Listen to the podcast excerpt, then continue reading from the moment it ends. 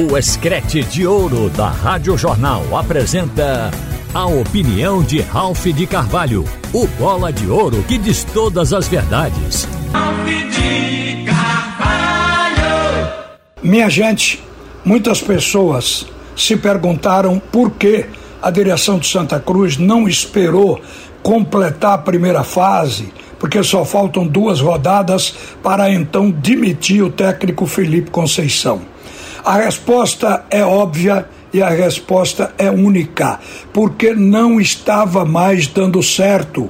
O treinador estava batendo de frente com os fatos, com a realidade.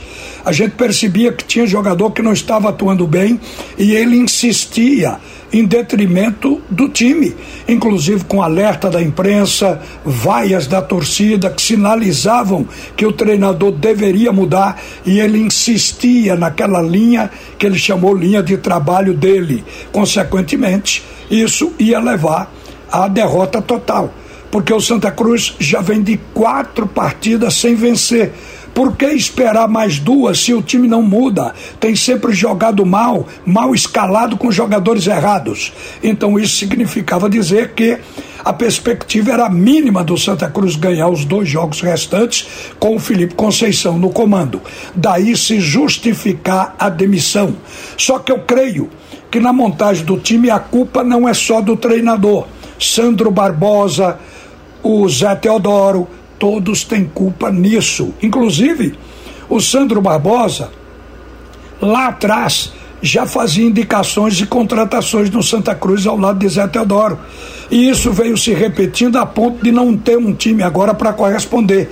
Só que no momento, faltando duas partidas, tem que se ativar para o psicológico, para o emocional, para dar força ao elenco, para que o time se torne de repente competitivo e resgate a campanha. Vá buscar essas duas últimas vitórias contra o Potiguar e o Guatu.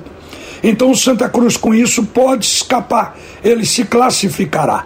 Ninguém tem certeza de um jogo que ainda está para ser jogado, mas melhor sem Felipe Conceição, porque aí a gente ia mais ou menos repetir o que estava sendo feito e não dando certo até agora.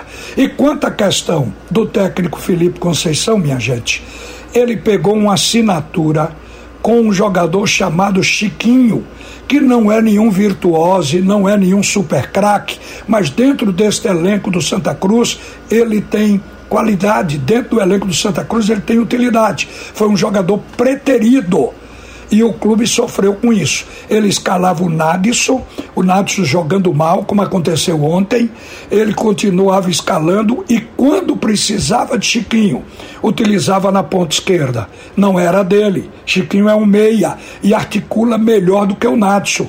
Ele insistiu e isso mostrou que não foi inteligente por parte do treinador. Vocês viram que ontem jogou com o Campinense, que já dispensou quatro jogadores, uma equipe que tá, está com salários atrasados, mas conseguiu derrotar o Santa Cruz por 2 a 0. Qual era o time do Santa Cruz? Era um time que estava na cabeça do treinador, que ele repetia, dando chances a quem jogou mal. Normalmente, um time, quando se começa essas coisas acontecem, mas não é o começo, já é o fim.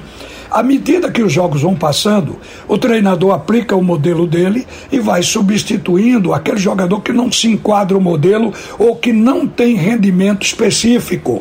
E não foi isso que o técnico fez. Ele insistia com o jogador que estava embaixo atuando mal, como foi o caso do Nacho. Então, por isso é que se justifica a saída agora como uma possibilidade de salvar o Santa Cruz e ver a equipe coral classificada. Isso porque, neste exato momento, o Santa é quinto colocado com 19 pontos. O quarto colocado tem 20 pontos. Mas está assim: o primeiro tem 22, que é o Souza. O segundo tem 21, que é o Pacajus. O terceiro é o Potiguar com 21. O quarto é o Nacional com 20. Aí o Santa Cruz aparece em quinto com 19. Só que tem seis pontos para serem disputados. Se o Santa Cruz ganhar as duas, o Santa vai para 25. Ele pode até ganhar uma, vai para 22 e mais um ficar com 23. Pode até escapar com uma vitória e um empate. mas vamos imaginar que o Santa Cruz deva ganhar os dois jogos, vai para 25. Como as equipes do G4 vão jogar entre si, alguém vai cair. Porque já na próxima rodada, o Pacajus vai enfrentar o Souza. Um dos dois cai. Ou os dois perdem pontos. Porque se houver empate, cada um ganha um ponto. O Nacional vai enfrentar o Iguatu. A mesma coisa. Um dos ou os dois vão perder pontos. Se o Santa não perder mais pontos em apenas duas rodadas, porque o Santa vai jogar contra o Potiguar no Arruda, é o próximo jogo, e o último jogo ele vai jogar com o Iguatu, fora de casa.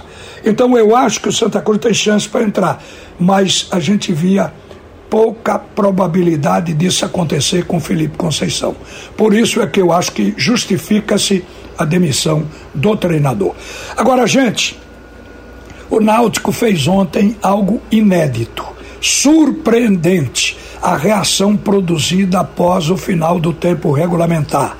O jogo estava no segundo tempo, com 45 minutos jogados, o placar era de 3 a 1 para a equipe do Ipiranga de Erechim e o Náutico conseguiu uma reação momentânea, uma explosão e num curto espaço de tempo fez dois gols, igualando a partida em 3 a 3. Isso significa que salvou um ponto e um ponto fora de casa é conquista. O Náutico está na sexta colocação, portanto dentro do G8 com 19 pontos. O técnico explicou o motivo desta reação repentina ele fez mudanças no segundo tempo que produziram o crescimento do Clube Náutico Caparibe no final. Ele fez entrar o Alisson, Alisson Santos, o Matheus Carvalho, o Jean, colocou também o Elton e reposicionou o meio-campo para poder dar estabilidade e soltou o time. Perdendo por 3 a 1, tinha que ir para frente para dar uma blitz e acabou com isso salvando um ponto. O técnico ficou tão entusiasmado, o Fernando Marchiori, que no final disse que o Náutico não tem mais titulares específicos. Ou específicos, todos são titulares. Ele vai rodar o plantel porque encontrou força no banco para que o time reagisse e empatasse a partida. Algo para a torcida alvirrubra comemorar, mas não para a diretoria se acomodar, porque depois vem mata-mata. Então o Náutico tem que continuar buscando reforços no mercado e não apenas ficar entusiasmado com a reação de fim de jogo. Uma boa tarde, minha gente. Você ouviu a opinião de Ralph de Carvalho, o bola de ouro que diz todas as verdades.